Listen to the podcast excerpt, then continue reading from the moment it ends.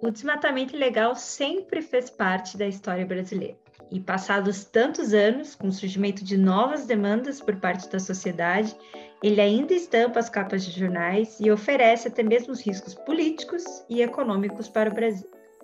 A política de desmatamento possui efeitos nocivos, como o aumento das emissões de gases do efeito estufa e a proliferação de doenças, ao estimular o contato com animais silvestres e com seus próprios patógenos, como a gente pode ver com a pandemia de Covid-19. É, mas diminuir o desmatamento é necessário e não é impossível. As medidas implementadas entre os anos de 2004 e 2012 geraram diminuição nas taxas de desmatamento na Amazônia em cerca de 70%. Ou seja, o Brasil já sabe o caminho para acabar com a destruição da floresta. Mas isso tudo passa pela formulação e adoção de medidas públicas por parte dos representantes da sociedade, que, claro, em última análise, não é uma pauta atual sendo considerada pelo governo. A madeira certificada surge como uma alternativa de garantir ao consumidor final que o produto em questão possui uma boa conduta ambiental e social. Então vamos conversar um pouco mais sobre isso no episódio de hoje. Eu sou o Heitor Oi, gente, eu sou a Luana. Olá, pessoal, eu sou o Fernando, então seja muito bem-vinda e muito bem-vindo ao podcast Ambientalmente. Bora lá! Para a gente começar esse episódio, primeiro precisamos trazer um panorama geral do desmatamento no Brasil. Talvez você, ouvinte, já saiba, dados os últimos enfoques da mídia, mas sempre vale a pena a gente se aprofundar no assunto. Segundo o Amazon, entre 1990 e 2010 foram derrubados 55 milhões de hectares de floresta no Brasil, sendo que somente na Amazônia esse número permeia 780 mil quilômetros quadrados, uma área duas vezes maior que o território da Alemanha. Mas, como a gente vai comentar mais adiante, isso não necessariamente resultou em benefícios significativos para os brasileiros e para o desenvolvimento da região. Em julho de 2020, a Amazônia Legal registrou o maior índice de área sobre alerta de desmatamento, com cerca de 1.660 km. Os piores anos registrados pelo Sistema de Detecção de Desmatamento em Tempo Real foram em 2019 e 2020, desde o início dos registros. E claro, isso tudo não é coincidência. Os dois anos do governo Bolsonaro consolidam o pior cenário de desmatamento na região amazônica. E as causas de tudo isso? Aí são muitas, mas não complexas de serem entendidas. E para acabar com isso e diminuir o desmatamento, existe alguma maneira? Nós podemos começar com a grilagem de terras públicas, por exemplo, sendo que a grilagem né, é o ato de falsificar alguns documentos para, ilegalmente, obviamente, tomar posse de terras de outras pessoas ou do próprio governo. Então pensa comigo, hoje há milhões de hectares na Amazônia de terras sem uso ou demarcação por parte do governo federal o fato desses lugares estarem vazios, sem registro, ao invés de serem convertidos em terras indígenas e unidades de conservação, deixa margem para que grileiros as ocupem. Entre outras causas, a gente ainda pode citar a expansão pecuária extensiva e a expansão da soja, principalmente nos limites da Amazônia Legal, além da especulação fundiária.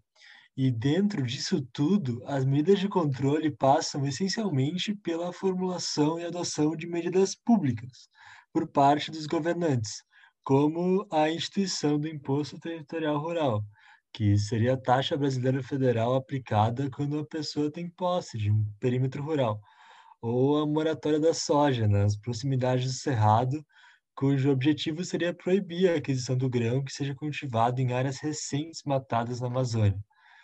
Mas essas medidas, enfim, têm algumas restrições e a gente se pergunta: como nós, meros mortais e não representantes do povo, instituídos no governo, podemos contribuir para a diminuição do desmatamento legal?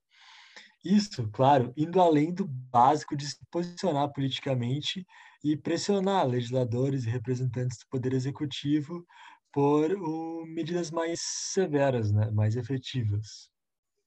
Então, Fernando, para a gente responder essa pergunta, primeiro a gente precisa entender o que faz um desmatamento ser ilegal.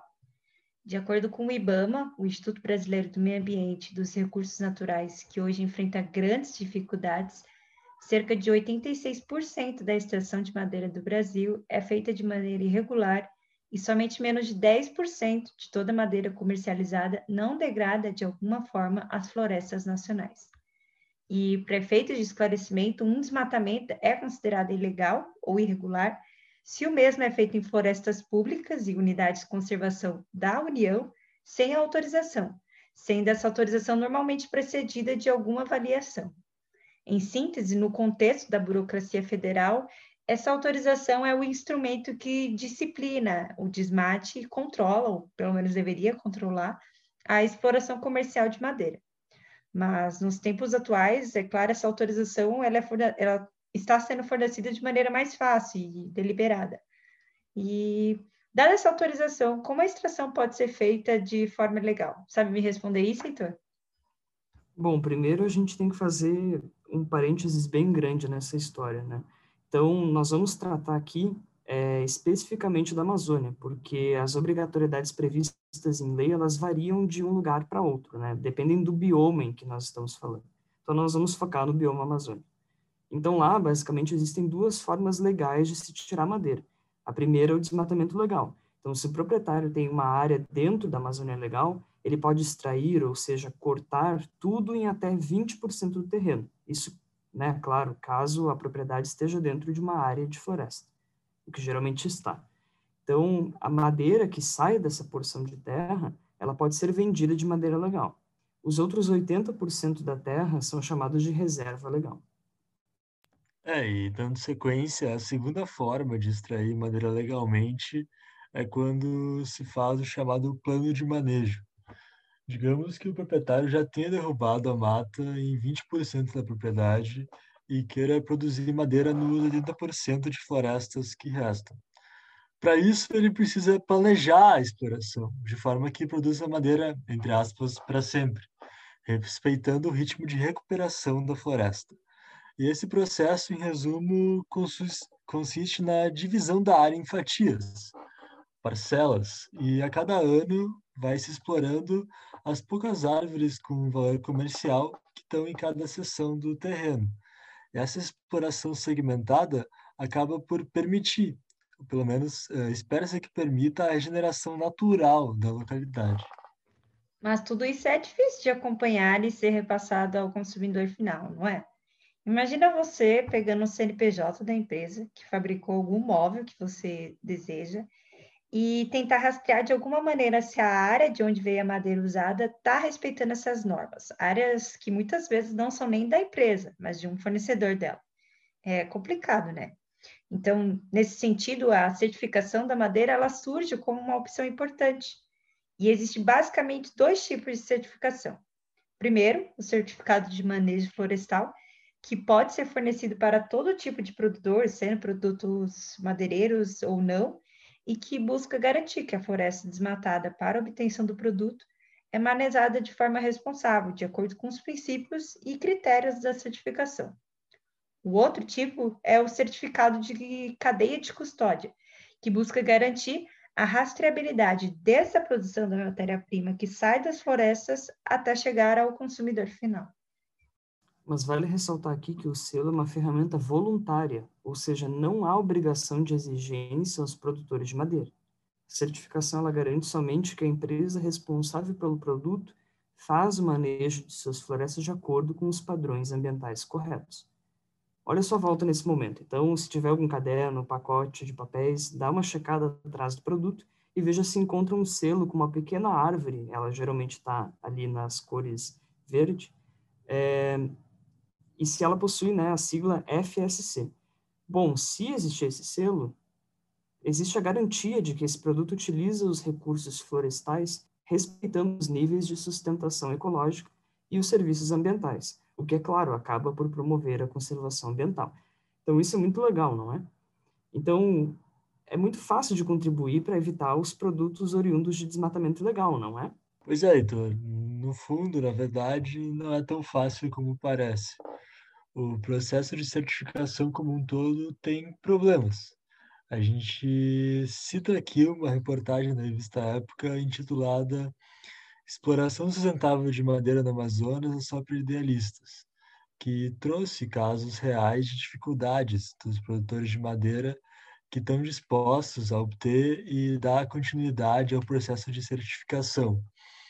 Como tem uma grande margem para fraudes na elaboração e implementação dos planos de manejos, que, é o, que são essenciais para a obtenção do selo, geralmente acaba se precisando contratar uma ONG ou uma empresa para validar que a prática esteja ocorrendo de maneira correta.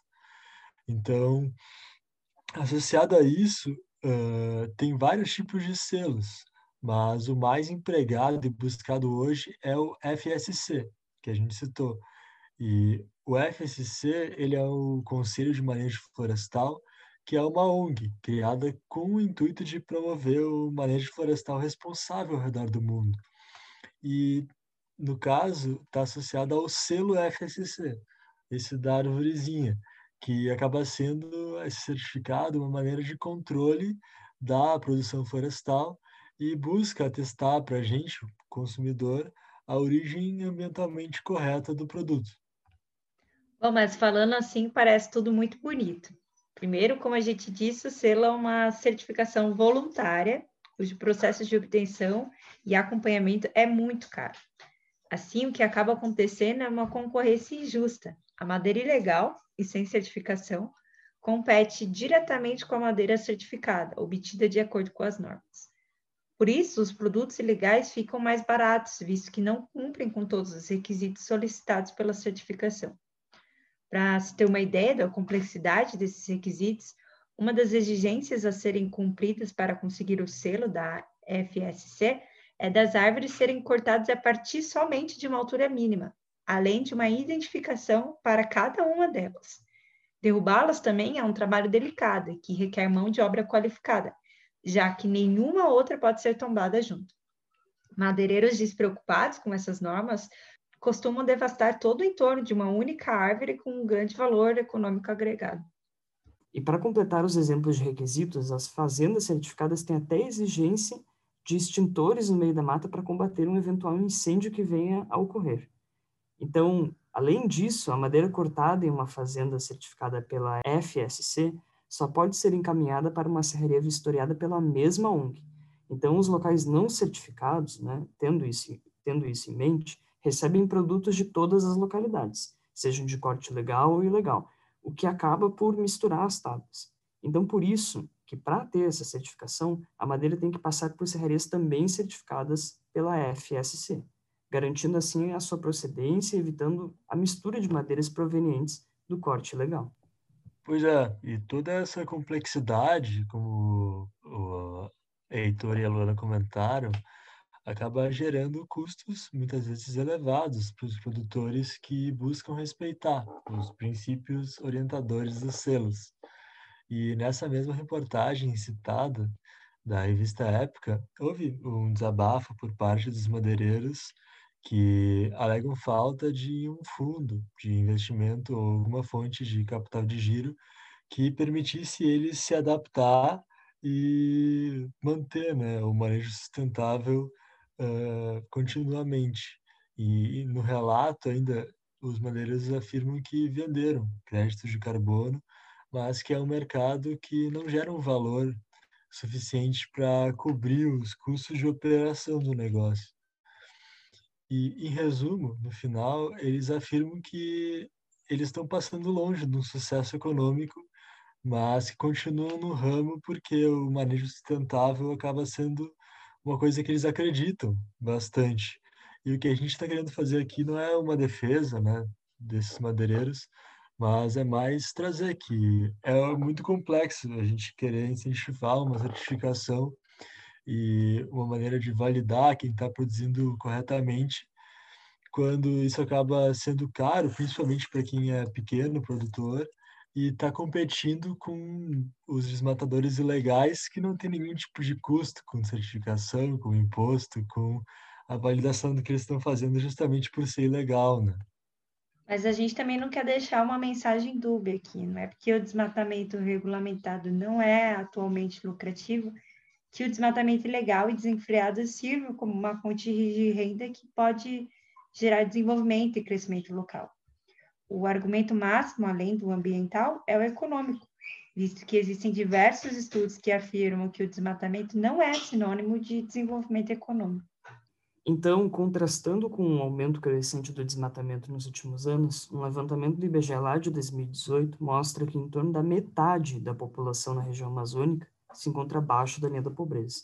Então, fica claro que o desmatamento, a grilagem de terras, a invasão de áreas protegidas, a construção de estradas clandestinas e a, e a supressão de vegetação em desacordo com a legislação são práticas que não têm nenhuma relação com o desenvolvimento social, que tanto se precisa nessa região. Pois é, a verdade é que o desmatamento ilegal, completamente irresponsável, deixa áreas desmatadas e subutilizadas, que muitas vezes são convertidas para um uso agrícola de, baixíssimo, de baixíssima produtividade.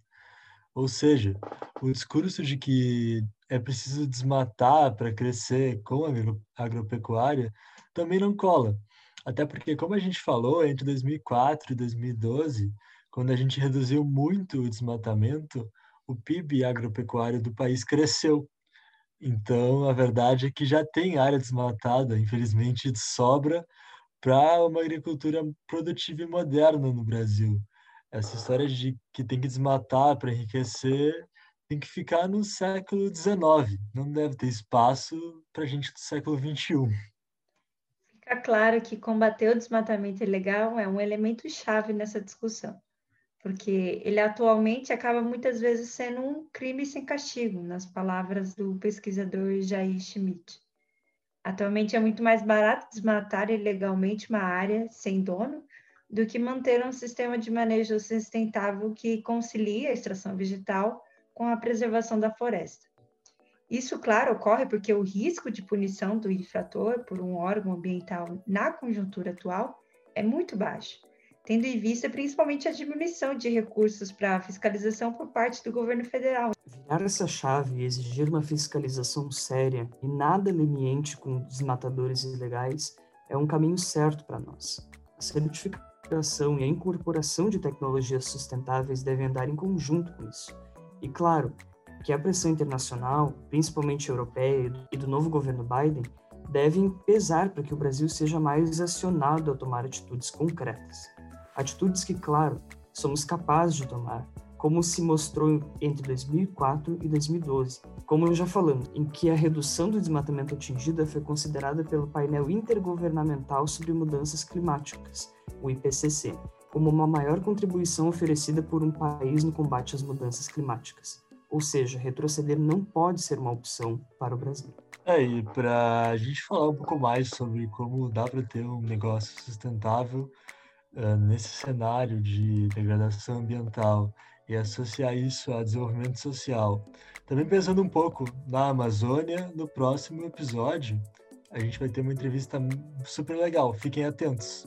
Ou, enfim, se você estiver ouvindo no futuro, talvez esse episódio até já tenha saído. Mas então é isso, gente. O podcast Ambientalmente fica por aqui. E a gente vem aqui também para agradecer demais a audiência que a gente está recebendo e a gente pede que não deixem de recomendar o nosso trabalho, que é um trabalho informativo que a gente se esforça para fazer para os amigos e familiares de vocês. Falar sobre o ambiente e o que pode, o que precisa ser feito é algo que a gente quer que chegue nos ouvidos de muita gente. E a gente conta com vocês para isso também. Um grande abraço e até a próxima. Até mais. Muito obrigada, pessoal. Se cuidem. Até a próxima.